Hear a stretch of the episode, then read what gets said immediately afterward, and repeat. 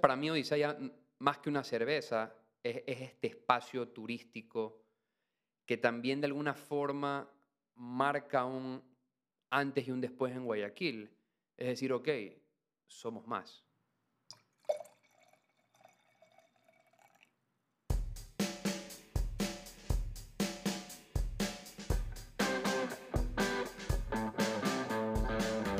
Esto es Personajes, el podcast que busca inspirar el cambio cultural. Muy buenas, dependiendo el momento del día que usted esté escuchando esto, una nueva edición de Personajes. Eh, hoy día estoy aquí con, dependiendo en qué ambiente lo encuentran, puede ser Mario Miraglia o si es que está en Odisea puede ser el capitán. O sea que depende de la situación. Bienvenido Mario. Muchísimas gracias, Juanfe. Gracias por la oportunidad. Un placer aquí contar todo lo que pueda. Encantado, encantado. Aquí venimos para aprender de ti, inspirarnos y ayudar a sumar a lo que tú has hecho. Eh, Sabes que mi primera experiencia, así con la marca en sí, fue hace muchos años cuando existía el social art. Y había este bar en el que participabas tú como, no vendedor, como promotor de la marca y que enseñabas Odisea. Y es la primera vez que tuve la experiencia de ver el producto en botella, ver la, la etiqueta, el diseño, todo. Y me gustó esta idea tuya de que eras parte de la marca, que tú promocionabas la marca, una marca bien ejecutada, bien pensada. Eh, y ahí me, me pregunto, o sea, ¿cuándo nació para ti Odisea? Porque por ahí leí que tu pasión originalmente era por el vino. Sí, de hecho, este, puedo contarte un poco los, los principios de todo. Una Este, copa de vino te voy a brindar ahorita para hacerlo Por con... favor. Justa- justamente son los inicios el vino, así que Amerita. sí. Eh, yo estudié agronomía en, en Costa Rica, cuatro años, y justamente en tercer año de universidad teníamos que hacer una pasantía a cualquier lugar que nosotros eh, e- encontremos este trabajo, esta pasantía. Y realmente ni siquiera te puedo decir en qué momento y por qué brinca este tema del vino, pero de repente dije, esto es lo que quiero hacer. Y como una pasantía en cualquier lugar, eh, empecé a buscar eh, literal en Google Maps lugares que podían estar eh, trabajos cerca del mar. Y fui dando clic literal yo mismo a viñedos y llamaba por Skype. Hasta que uno de estos me responde y me dice, te puedes venir en Santa Bárbara, California. Linda ciudad. Entonces me fui a esta pasantía y me enamoré del vino. ¿Ya bebías vino antes de eso? Sí, pero realmente digamos que no... O sea, to- tomaba, me gustaba el vino, pero, pero no tenía idea, O sea, no eras un conocedor. no era un catador de vino, por así decirlo, y no conocía el proceso. Entonces realmente ahí empecé a estudiar todo lo que podía del vino, o sea, me metí en YouTube a averiguar, averiguar. Entonces me fui a esta pasantía y esta es, digamos que la introducción a la fermentación, porque la cerveza, así como el vino, son bebidas fermentadas, no destiladas. Entonces, tercer año es súper importante el vino. eh, luego regreso a Costa Rica, mi último año de universidad. Asumo que es en Zamorano. No, Zamorano es en Honduras. Ah, perdón. La mía era Earth, que Ya. queda en Costa Rica. Entonces, eh, quería justamente hacer mi tesis en vinos. Esa era la idea. Pero, ¿cuál era el problema? Primero que nada, en Ecuador no es un país apto, por así decirlo, según las condiciones climáticas que tiene para producir vino. Los Wright lo han hecho porque, para comenzar, tienen, tienen la, la- el la liquidez de hacer este tipo de proyectos que se demora muchísimo en ver resultados. Y eh, trajeron unas cepas de uvas modificadas para que sean aptas, por así decirlo, para producir aquí. Pero en ese entonces, para mí ver ese panorama era demasiado complicado. Entonces, en cuarto año digo, voy a hacer cerveza, porque justamente había un boom de cervezas artesanales en Costa Rica. Y me voy a un, a un, a un festival con un amigo y empiezo a probar estas locuras. Festival en Costa Rica. Ajá, un festival en Costa Rica de cerveza artesanal y que de hecho yo tampoco era muy tomador de cerveza que se día en ese entonces. Esa iba a ser mi siguiente pregunta, si es que Ajá. ya bebía cerveza. O sea, tomaba, pero no tenía idea de este mundo de cervezas artesanales. Entonces me acuerdo que probé unas IPA, probé unas cervezas con coco, unas cervezas con, con- con- de, de chocolate y dije, ¿qué es esta locura? Ya, encima Costa Rica hacer vino es peor aún porque es trópico húmedo, muy complicadas las condiciones. Entonces, todo esto me llevó a decir, mejor hago cerveza. Y encima en Ecuador recién estaba empezando el boom de la cerveza. Entonces era el momento perfecto de coger esta idea y Introducirla. ejecutarla. Y desde ahí, en cuarto año, cuando a mí se me mete una idea en la cabeza, nadie me la saca. Entonces empecé a estudiar y estudiar, estudiar solo. o sea, autodidacta Todo lo total. hiciste empíricamente así. O sea, que- empecé a estudiar, sí me metí en cursos, sí me metí en cursos como que eh, especializados dentro de la universidad en Costa Rica, enfocados en cerveza, en agroindustria. Sí me empecé a especializa- especializar en eso, pero todo fue ya, empecé, dije, esto voy a hacer en Ecuador. Entonces hice mi tesis de cerveza artesanal, me metí un curso ahí en Costa Rica y así sucesivamente. Entonces, e- ese cuarto año es el que me es es el que yo digo ya, esto es lo que voy a hacer. Es cuando para ti en tu cabeza nació Odisea, por decirlo así. Y de hecho la tesis fue una evaluación técnica y financiera para montar una microempresa de cerveza artesanal en el terreno que actualmente está. El terreno donde está. el- Donde está ahorita el- local. Ya. O sea, mi tesis, así como presenté mi tesis de graduación, era ese proyecto. Wow. ¿Y esto hace cuántos años te graduaste? 2014 fue esto de aquí. Ya, soy mal, yo sí fui sociales, así que deje- ya, son casi 10 años. Estoy siendo honesto. Mí me- yo todavía su- sigo contando con los dedos. ya, entonces ahí ya tienes la idea, eh, em, tú- se te mete el- este bicho en la cabeza Sí. de quiero poner estas. Así estas". es. ¿Cuál fue el siguiente paso después de Costa Rica? Bueno, después de Costa Rica, eh, me gradúo y regreso a la patria, a Ecuador, y, y empieza la parte más difícil porque, ok, ahora sí, ¿qué hago? Formalizar esta idea. Formalizar este, y ni siquiera formalizar, pilotear la idea, o sea, em- empezarla desde pequeñito. Entonces yo dije, quiero hacer cerveza ahorita, en mi casa. Como que, pero te estoy hablando de un cuarto, o sea, la mitad esté aquí. Voy a empezar a hacer cerveza aquí. Me compré unas ollas y empecé como home brewing, que todos los cerveceros artesanales del mundo importantes han empezado como cerveceros caseros. Empiezas a cocinar cerveza en tu casa. Ese es como el equivalente a los cerveceros del, del garage de, lo- de los tecnológicos de, de Palo Alto, por decirlo así. Exactamente. Los tecnológicos, sí, la, Sí, la típica. El garaje. Sí, sí. Apple. Ya, sí, exacto. Pues. Ya, entonces empecé así, a hacer en mi casa, poco a poco. Y ahí sí, ahí sí- esa sí fue la etapa como que más autodidacta, porque empecé, aquí ni siquiera había mucha, mu- mucha industria de cerveza. Entonces empecé en serio. Me leí unos 10 libros, 15 libros de cerveza, de principio a fin.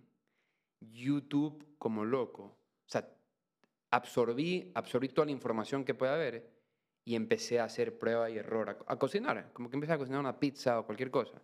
Entonces empecé a cocinar, cocinar, cocinar, a aprender y a corregir. Y así poco a poco fui desarrollando estos, estos sabores de, de cerveza. Y le empecé vendiendo a amigos, a la familia. ¿Ya tenías la marca idealizada o ejecutada o no? No todavía, no todavía. De hecho, justamente, esto es 2015, 2016, justamente eh, me reúno con Juan Pablo Arevalo. Juan Pablo Arevalo, este, la, la novia en ese entonces conocía a la Gaby, ¿ya? Entonces, Tu esposa. mi esposa, a mi esposa, y, y- y la Gaby me dice, mira, ella me dijo que, eh, que el novio de él, Juan Pablo Arevalo, te puede hacer una marca increíble. Justamente en, ese entonces, Juan Pablo trabajaba para alguien, ¿ya? Y recién estaba pensando en abrir su marca, hoy por hoy Pulsum Brands, que es súper conocida, ha hecho bastantes proyectos grandes, o sea, ya, creció exponencialmente. Y me reúno con él y le cuento esta idea y ahí empieza a surgir esta creación de marca. Porque el nombre Odisea, yo, yo toda la vida he estado ligado al mar, desde muy pequeño, surfeo, eh, buceo, hago. Entonces, creo que una marca es algo que te representa. Entonces yo siempre quise hacer una marca ligada al mar. De hecho, yo primero quería ponerle vikingo, que he hecho en mi tesis, hice un prototipo que imprimí de Google y, le puse vikingo, así era un vikingo. Después, ya hablando con Juan Pablo en ese entonces, 2016, eh, se nos ocurrió ponerle el capitán, pero el capitán ya estaba registrado, es, es el restaurante del Oro Verde. Entonces, ahí recién me entero que legalmente tienes que registrar las cosas. Entonces no pude registrarla o sea que en todo como, como el capitán. En todo este proyecto no solo que aprendiste a hacer eso, sino que aprendiste todos los esquemas de crear un negocio. Hoy por hoy te puedo decir que soy abogado, vendedor, financiero, contable. He aprendido absolutamente todo. Y todo empíricamente. Todo empíricamente y en verdad he ido contratando gente que me ha aportado demasiado conocimiento. Entonces, eh, Odisea, ¿por qué Odisea? Porque con Juan Pablo empezamos a pensar y dije, a ver, si no le puedo poner el capitán, que abarca esta historia de una manera mucho más congruente e importante para contar estas historias, y surgió el nombre Odisea, que ya de por sí es un nombre súper fuerte. Quiero decirle que para mí es imponente. Porque, porque encima, a ver, uno es la Odisea del capitán, viéndolo como marca, es la Odisea de este capitán inventado, por así decirlo, que en su Odisea conoce distintos personajes y cada personaje es una historia. Pero muy aparte de eso, también es la odisea de la misma cerveza, es la odisea de cada persona, o sea, es todo, es, la odisea de poder crecer y de, y de, cada individuo. Entonces, eso es lo que hemos ido complementándolo y hoy por hoy es eso, ¿no? ¿Qué tan odisea fue crear la marca? ¿Fue una odisea grande? Una odisea de locos. El, el, proceso, el proceso de, primero, diseñar estas etiquetas, después de, crear estos personajes, de, los detalles en la impresión de cada, de cada cosa, de crear, también creamos, cada, cada botella tiene una historia escrita, súper épica. Entonces, y después ver el tema del registro de marca. Hoy por hoy tengo como 15 marcas registradas. ¿Y no todas las has lanzado? Es que hay unas que están ahí, son otros proyectos. Añejándose. bueno, hay, hay, una expectativa atrás de Odisea. Cuando todo esto fue avanzando, ¿cuánto tiempo se quedó la marca siendo un home brewing y cuándo evolucionó algo más? Home brewing estuvo del 2015 al 2017. ¿Siempre tu casa? En el 2017, eso, en el 2015-2017 fue en, mi casa. 2017 me voy a otra casa, ya, de, de, la familia también, ya me voy a otra casa y monto una planta piloto, es decir, una planta un poquito más grande. ¿ya? No lo suficientemente grande como para formalizar el negocio, pero sí suficiente como para seguir aprendiendo, generar algo de ingreso y ya empezar a formalizarlo poco a poco. Y ya tenías la identidad de marca, tenías las etiquetas y... Todo, como que 18 de enero de 2017 yo ya saco al, mercado eh, como que la cerveza en esta otra casa y ya empiezo a vender formalmente, con etiquetas, con registro sanitario, con, con los permisos. Ya era una marca ya más formal. Pero seguía siendo una empresa casera. ¿ya? De 2000, 2019 arranca la construcción del, del, del, Odisea actual, que es el Odisea con restaurante. El Odisea Brewing Company. Odisea Brewing Company arranca la construcción y se demora dos años 2019 al 2021.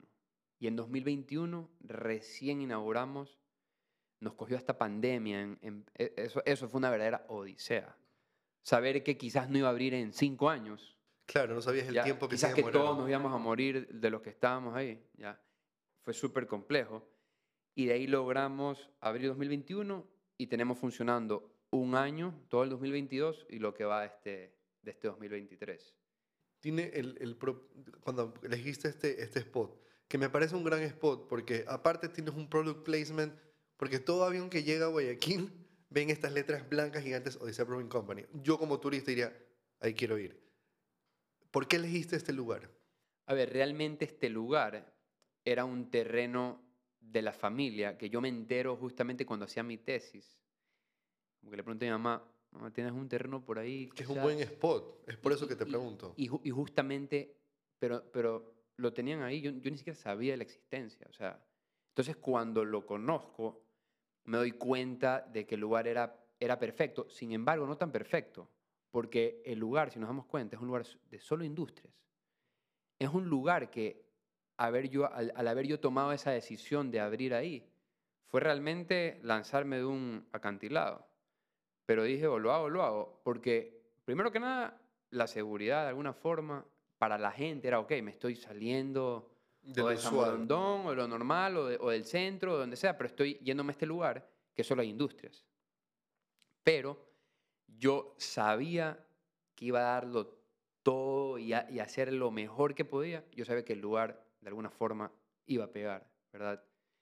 Y, y, y busqué darle esa identidad totalmente nueva, desde la arquitectura hasta el concepto de tener una cervecería con un restaurante que en Guayaquil no existía. Y, y son pocos los lugares en Guayaquil que realmente utilizan el río como un elemento. Y eso es uno de los, de los plus que tiene Odisea, que tienes, estás, tienes es. el Daule ahí al frente. Así es. De hecho, mi idea es potenciar justamente el río, que la gente pueda hacer turismo por el río, conocer la ciudad, llegar a Odisea, está justamente el Hotel del Parque al frente. Ya lo he conversado con ellos de que los turistas puedan ir, anclarse en el muelle que más adelante vamos a poner y puedan tomarse una cerveza. Efectivamente también va a salir el aeropuerto, o iba a salir, no sabemos, pero se va a, convers- se va a convertir en un lugar de alguna forma de, de- de un, un parque que la gente pueda ir a... Hay diferentes proyectos que se están hablando en esa área. Sí. Nombraste la arquitectura. ¿Qué exactamente qué es lo que la arquitectura transmite en este espacio? Porque me ha encantado, pero quisiera saber cuál es el Sí. mensaje detrás de A esto. ver, la arquitectura tiene, tiene un poco de toque europeo, la- ladrillo. eh, también eh, eh, tiene la parte industrial que es súper importante, ya la parte de, de los tanques de acero inoxidable, que ves el proceso. Y lo que buscamos es que esto represente un barco, ¿verdad? Y de hecho va ligado un poco a la historia de lo que tratamos siempre de comunicar, es que el barco se ancló en la ciudad de Guayaquil Y se quedó ahí. y justamente ahorita estamos, vamos a fortalecer un poco la, la- la- la decoración y todo para que literal te sientas en un barco. Entonces puedes reservar poa, propa. O sea, po- que- queremos que sea una experiencia porque eso es realmente lo que es Odisea. o sea, es, un, es un barco. Literal vas a un barco y, y a, a tomar cerveza. Y va acompañado de la marca. Y en este mismo lugar es donde se produce la cerveza. Y aquí mismo se produce. O sea, tú tienes todas las maquinarias, todo lo- el embotellamiento lo haces ahí. Desde ahí despachas para, para los diferentes lugares, diferentes bares. Correcto. Tenemos tres actividades principalmente y tenemos restaurante, tenemos la producción, que es la fábrica, y justamente ahorita aperturamos los tours. Entonces, tratam- los tours conecta un poco esa parte productiva para que la gente conozca el proceso y un poco esa historia y luego pues puedes degustar nuestros productos frente al río. Entonces complementamos así todo el lugar y es un, es un, es un lugar, más que un lugar de producción, un lugar restaurante, es un lugar tu- 100% turístico que el municipio debería de apoyar 3000% estos lugares. Tanto así que te visiten y te digan, dime qué necesitas. Te saco todos los permisos ahorita. Tú vas a trabajar ahorita y te vas a ir de largo. Eso no sucede hoy en día. Imposible. ¿Tú has tratado de comunicarte con el municipio para potenciar eso? Es, es realmente un dolor de cabeza. Y, y- y- y lo digo porque es importante que lo que yo digo le llegue a, a esos medios y que escuchen y, y traten de, de- de- de cambiarlo, porque realmente, realmente emprender es irte en contra de... se- Sientes que tienes trabas por todos lados. Y emprender es derribar esas trabas y darle con todo. No hay otra. Y en el momento que tú hiciste emprender, eh, pasaste de esta segunda casa a este espacio magnate que tienes hoy en día, durante una pandemia, porque tuviste una pandemia, tuviste la verdadera odisea en el momento. ¿Cómo te sentiste en ese momento? ¿Hubo momentos que dudaste de lo que estabas haciendo? O sea, gracias a Dios, nunca dudé. Siempre tuve excesivamente fe. Sí tuve momentos de preocupación, de alguna forma, de decir, ok, ¿hasta cuándo voy a esperar? Ok, tres años más, pandemia. Bueno, tres años después vuelvo a meter todo con todo. O sea, esa, esa siempre ha sido mi mentalidad.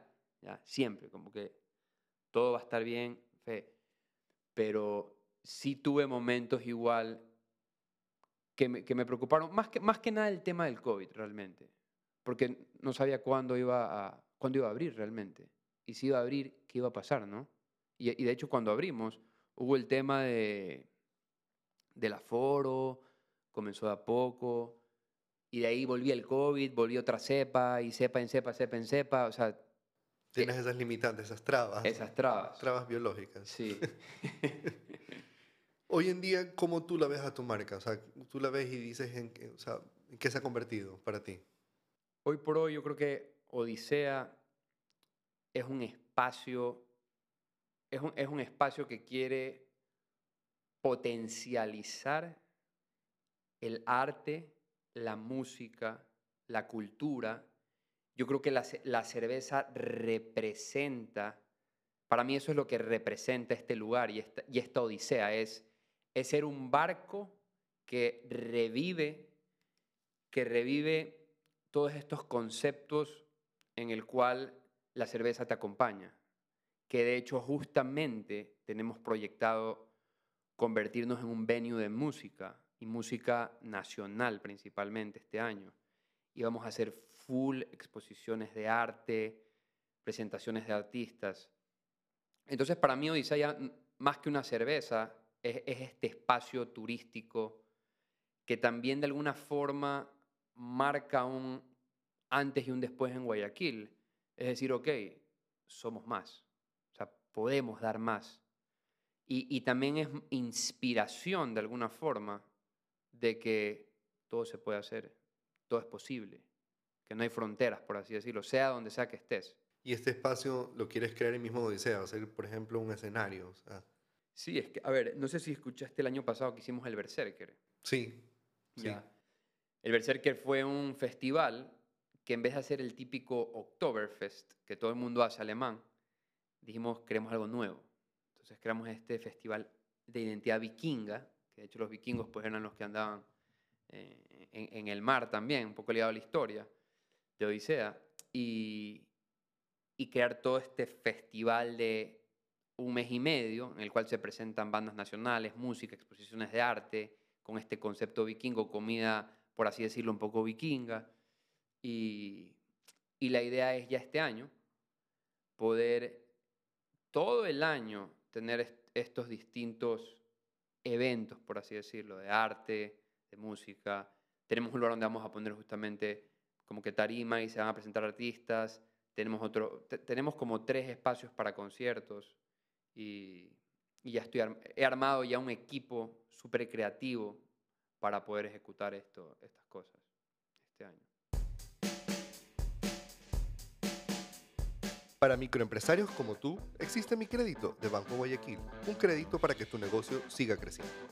Solicítalo online ingresando a www.bancoguayaquil.com slash microfinanzas y aplica un crédito desde mil hasta 40 mil dólares, sin requisitos ni documentos y con acreditación inmediata. Para nosotros, tu negocio está primero. Banco Guayaquil, primero tú. Me parece que es necesario en, en nuestra, en nuestra cultura porque han desaparecido un poco los espacios para la música en vivo de- después de la pandemia.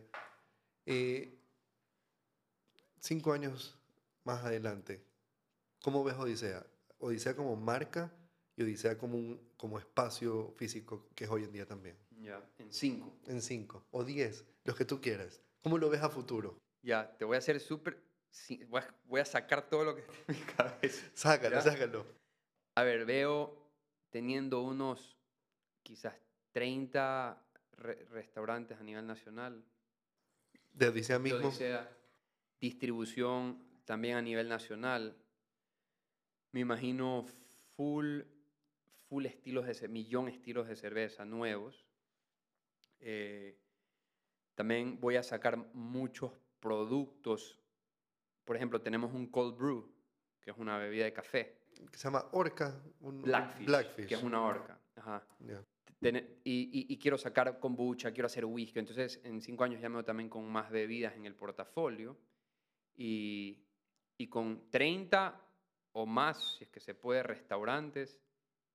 Y, y Odisea como la marca de cerveza o bebidas, porque de hecho ya la estamos viendo también en, productos como una marca de bebidas, no solo cerveza, eh, reconocida a nivel nacional e internacionalmente por su calidad, marca y, y, trabajo. ¿Y los 30, por ejemplo, hipotéticamente, esos 30 lugares, los ves solo en Ecuador? En cinco años te diría que sí. Para, o sea, en 100 años podría fortalecer Ecuador, pero ya si hablamos de 10 o 15 o 20, sí te diría que me, me, me quiero ir a otros países, me gustaría irme a Europa. Quisiera también, tengo por ejemplo otras ideas, quiero hacer otras, quiero, quiero abrir cafeterías también temáticas, tengo ya, ya, ya pensado, otro tipo de bares, todo súper temático y me gustaría efectivamente colonizar Europa después. ¿Colonizar con la marca de cervezas o con la marca de bar? O sea, Odisea como, como cerveza y bar. Ok. ¿ya? Pero también otros tipos de, de restaurantes y cafeterías. Y también, ya a nivel personal, también me gustaría a, ah, seguir haciendo eh, agronomía, que son las raíces. Y hacer cerveza y vino viene, viene de la agronomía. Y es algo que me apasiona, que no he tenido el tiempo realmente. Entonces por ahí va esos planes a 5, 10, 15. Me parece interesantísimo. Eh, ¿Y como ingeniero agrónomo qué harías? Se puede hacer de todo en realidad. Hidroponía es algo que me motiva bastante y creo que es el futuro también. Es, es, hacer crecer las plantas en, literal en agua, sin sustrato, sin tierra, en agua. También hay mucho que se puede hacer eh, en sembrar las materias primas para hacer cerveza, que aquí no hay. O sea, de una manera tú quieres controlar toda la producción del, proceso. así como vas a un viñedo y ves todo el, ves, ves el viñedo y después la, la, fábrica, aquí se podría ver eh, los, los, el lúpulo, que es el cultivo del lúpulo, es una planta que da estos conos donde, con que saborizas la cerveza la cebada. Entonces se podría hacer algo, algo interesante para ver todo el proceso. ¿no? Y, y, de ahí me gustaría también meterme en producción, o sea, sembrar algún tipo de cultivo y exportar. Me gusta mucho la agroindustria, o sea, yo creo que nunca va a parar de crecer en la agroindustria. Claramente te encanta, es un tema que te, está sí. te apasiona. Sí, sí, sí. Y viene un, es un pizzas. tema... Ahorita estoy súper metido en llevar las pizzas a otro nivel. Como que otro estándar, simplemente meterme más en esa química y composición de las cosas, de, como tengo esta parte de la cerveza, quiero llevarlo a las pizzas, que es algo que también como una pasión mía, y quiero llevar también a otro nivel las pizzas actualmente de Odisea. Entonces... O sea, quieres elevar, quieres elevar el estándar de todas las cosas. En el tema de agronomía, ¿es un tema que viene eh, tuyo personal, una pasión personal, o viene un tema, es un tema familiar? ¿De dónde viene esta pasión por la agronomía? A ver, la agronomía en realidad eh, fue, fue, fue porque cuando decidí irme a, estudiar agronomía a Costa Rica, o sea, realmente, realmente busqué estar cerca de la naturaleza, que me gustaba. Eh, y una vez que llego a Costa Rica y empiezo ya a, a, estudiar poco a poco agronomía, realmente le cogí una pasión extraordinaria, porque en verdad en la familia no... A ver, mi bisabuelo en Italia era agrónomo y tenía una finquita con, con tenía como que todo, o sea, producía todo en la finca, ¿ya? Como que todo, se fue la palabra. O sea, tenía las vacas, tenía los chanchos, tenía los pollos, tenía, tenía hasta uvas, y como que todo lo hacía para consumo propio, ¿ya? Una finca integrada, esa es la palabra. Y eso es algo que también siempre me ha llamado la atención.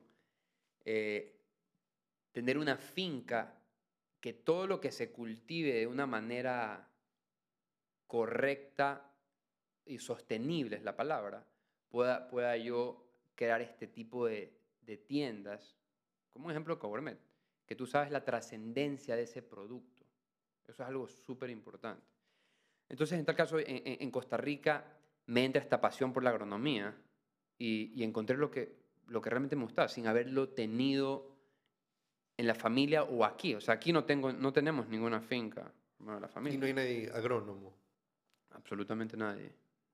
Y, fueron unos amigos que me motivaron, que me motivaron, que estaban allá, me dijeron 20.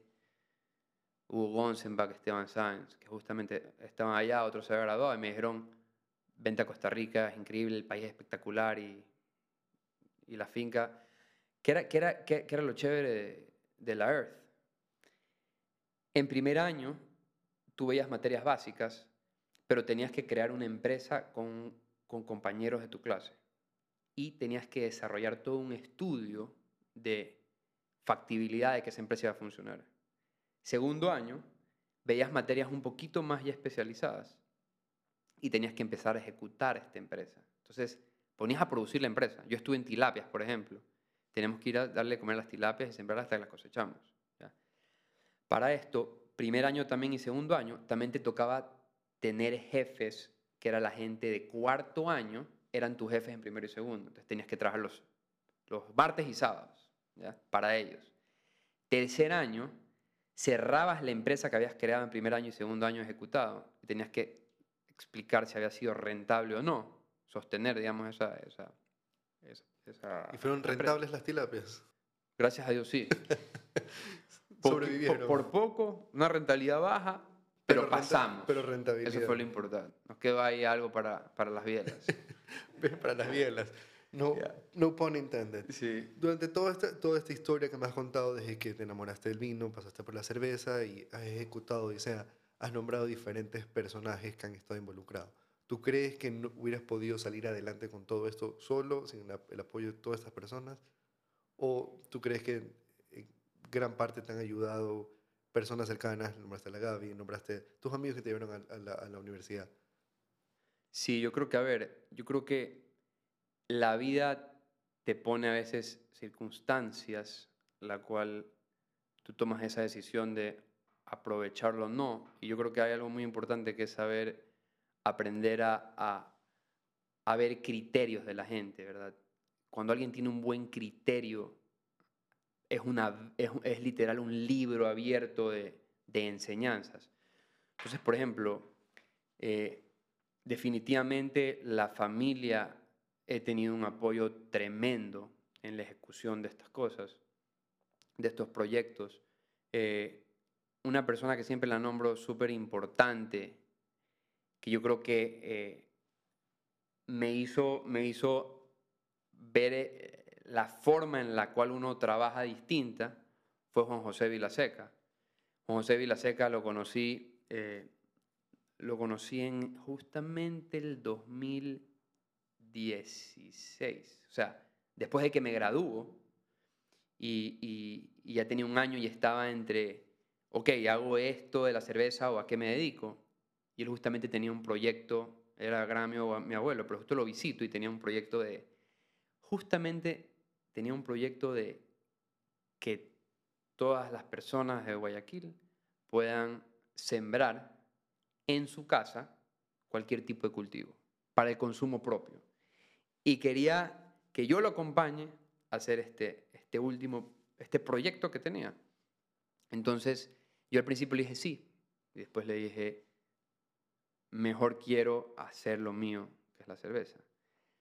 Pero solo con, solo con estar con él y conversar con él y ver cómo él actuaba, fue la mejor universidad de mi vida. O sea, fue, fue literal la persona, es como ese mentor, O sea, hiciste una maestría con él.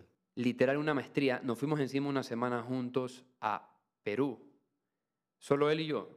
Entonces, fue una semana de conversar todos los días de algo, ver la forma en la cual él pensaba, la cual pensó en su vida, y, y- y nos llevamos súper bien. Tanto así que regresamos y casi que todos los días hablamos por mail. Y le preguntaba cosas, tenía frases tan, tan importantes. ¿Te acuerdas ahorita de alguna? Te podría leer una y no sabes lo que son. Son Ya. icónicas. icónicas. Me acuerdo que decía, el que se duerme, se lo come el tigre, lo mea la mosca y lo caga el elefante. Siempre cito eso ahí porque, literal, yo sé que Juan José Vilaseca todos los días se levantaba a las 6 de la mañana, terminaba de trabajar a las... Me decía que a las cinco y media ya él se iba a la casa. Pero lo que voy es que él es un ejemplo de constancia, perseverancia y humildad. Y ¿Cuánto tiempo estuviste aprendiendo de él o estuviste a la, a la par de él trabajando? estuve unos, o sea, digamos que unos cuatro meses, incluida esa experiencia de Perú, que esa, esa semana para mí fueron 30 años, o sea, 30 años. E- Es, llegar a, información crítica importante que solo te la dicen, o sea, solo, te, te lo están diciendo en ese momento, las cosas que quizás te puede tomar una vida aprender, consejos claves, puntos de vista, apreciaciones de las cosas, metodologías de conseguir algo. O sea que no solo aprendiste la parte agrónoma, sino también ejecución de un negocio. Sí, sí, o sea, eh, e- era solo la, la forma, la forma de ver en la, la cual él pensaba. O, o cómo, cómo se quería sacar dudas de cosas. Por ejemplo, fue, fue a Lima literal a sacarse la duda que tenía de un tema específico de la hidroponía. Y se lo sacó. Claro, fue. Entonces regresó, ya sabía. Entonces, y me di cuenta que, por ejemplo, ¿qué buscaba él en el viaje? Busca- buscaba gente. Buscaba gente que sepa, que lo ayude. Y yo creo que ese fue el éxito de Juan José Vilaseca. Yo creo que la gente que piensa de siempre lo digo, y me leí un libro espectacular que lo recomiendo, se llama Who, Not How.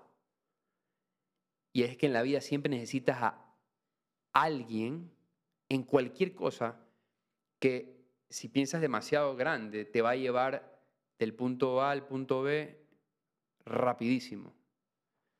Entonces, pongámoslo en, en otro ejemplo, no sé, si quieres aprender a surfear, puedes irte a, a- a todos los días lanzarte en una tabla, pero si viene un surfista profesional que, que te cuesta quizás 300 dólares, 500 dólares, 1000 dólares, y en un fin de semana te va a enseñar lo que, lo que te vas a matar haciendo quizás un año, tips, y así cualquier cosa.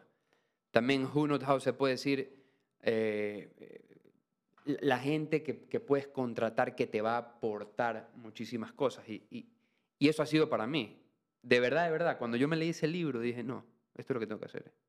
Y desde ahí solo sumo al equipo de Odisea gente proactiva que sabe más que yo. A veces uno tiene miedo a decir, esto, esto me cuesta un poco más, ¿verdad? Mejor me lo ahorro. Pero tú no te das cuenta que ese, eso es, una, es realmente una inversión en, en darte tiempo a ti también. Porque siempre creo que todo, todo empieza por la pregunta, a ver, ¿qué, qué quiero hacer en mi vida, verdad?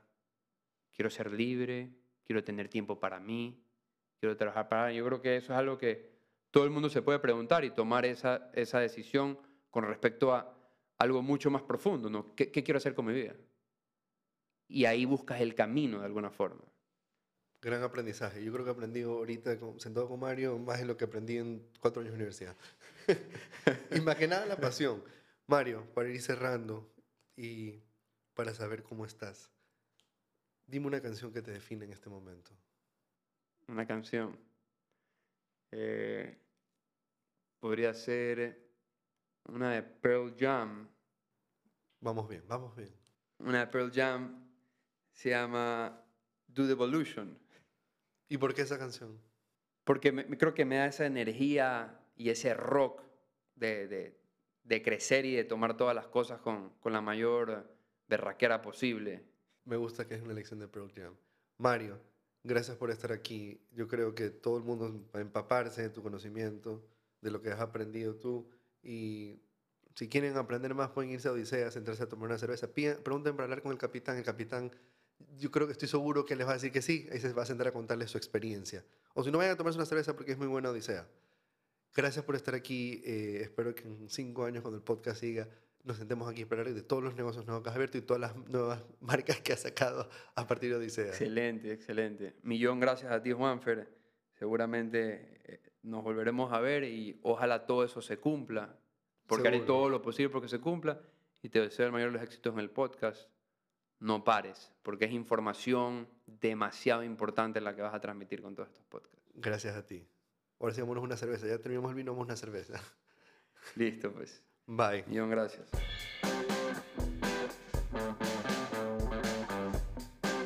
Gracias por acompañarme en este episodio. Si quieres saber más sobre personajes o sobre mí, puedes seguirme en TikTok, Instagram o Twitter como Fashion Lolito. Nos vemos en el próximo episodio.